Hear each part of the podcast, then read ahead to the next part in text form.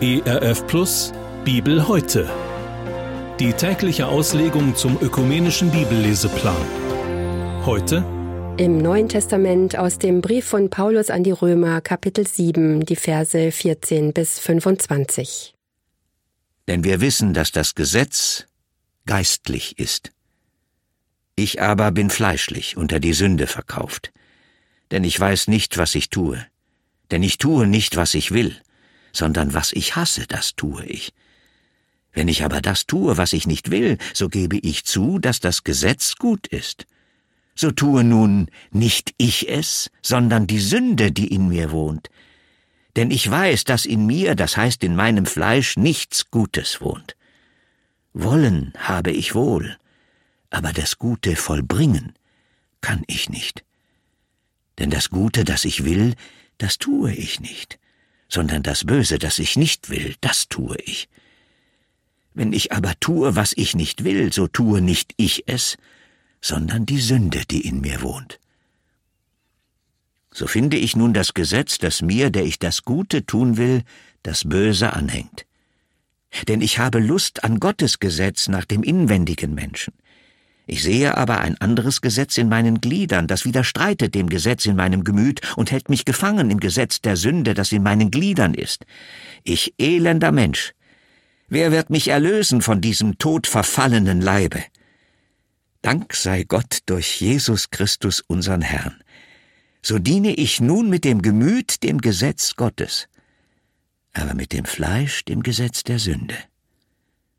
Das war der Bibeltext für den heutigen Tag, entnommen aus der großen Hörbibel mit freundlicher Genehmigung der Deutschen Bibelgesellschaft.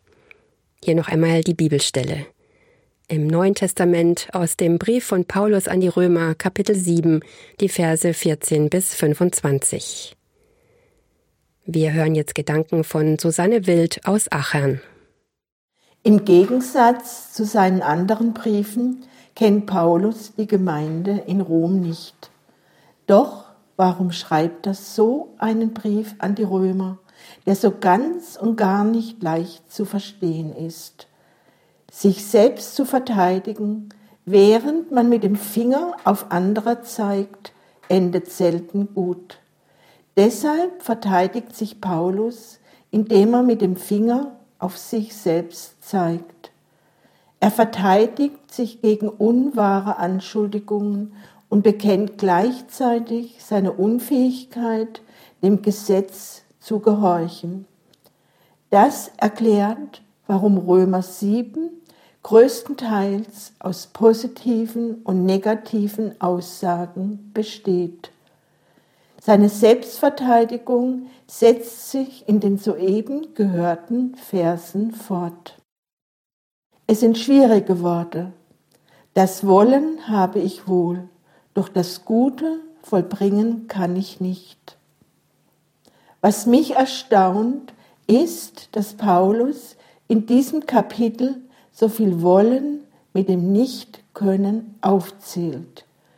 Es ist wie eine Generalabrechnung. Er hat seine eigene Glaubensgeschichte so wie wir.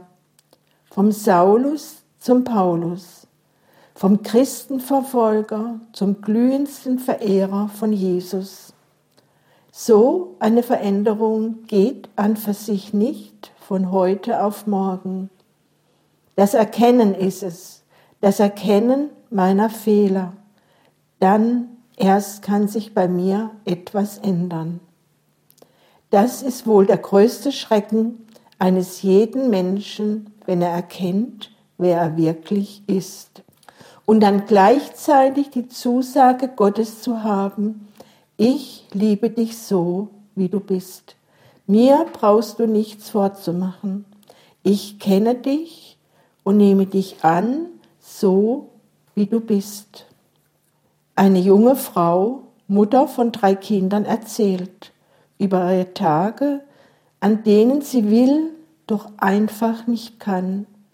So nennt sie die Tage, wenn die Depressionen sie packen. Am liebsten würde sie morgens gar nicht aufstehen und so sehnt sie um sieben Uhr in der Früh schon den Abend herbei. Ich fühle mich schlecht, einfach so, nutzlos, ohne erkennbaren Grund.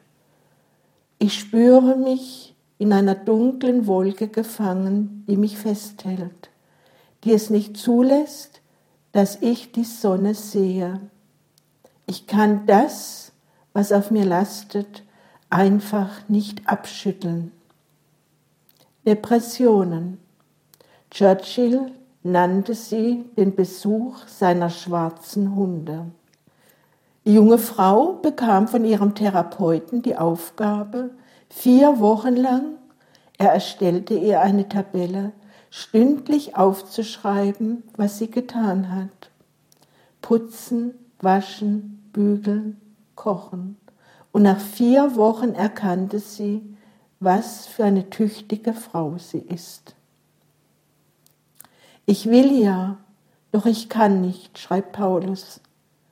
Ich will ja, doch ich kann nicht. Das sage ich auch manchmal. Ich sage es so dahin, wenn ich mich entschuldigen will, wenn ich keine Lust habe oder mir keine Zeit nehmen will. Wenn ich mich aus meiner Verantwortung reden will, dann sage ich gerne, ich würde ja, aber. Das allerdings meint Paulus nicht. Es geht ihm nicht um Ausreden und ein Vorschieben von Gründen.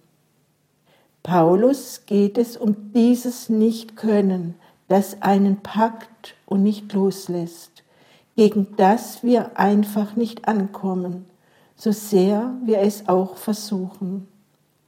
Wenn man die Mathearbeit schreiben will, und die Zahlen im Kopf zu tanzen beginnen.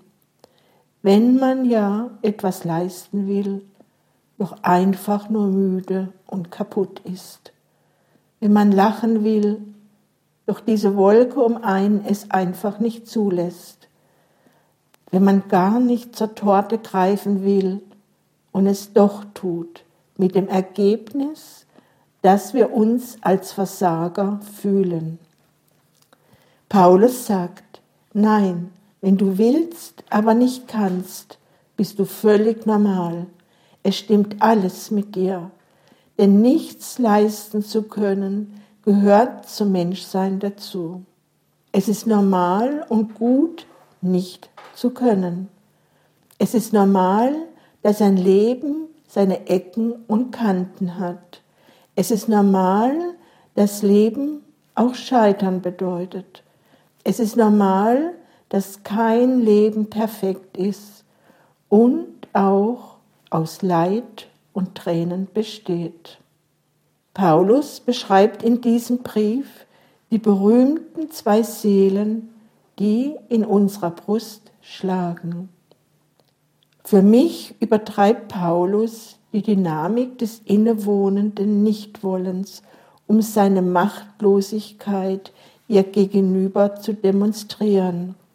Ich denke, er möchte, dass wir unsere eigene Unfähigkeit begreifen, dass mir hilft, Gottes Kraft in Jesus Christus wertzuschätzen und mit ihr zu leben.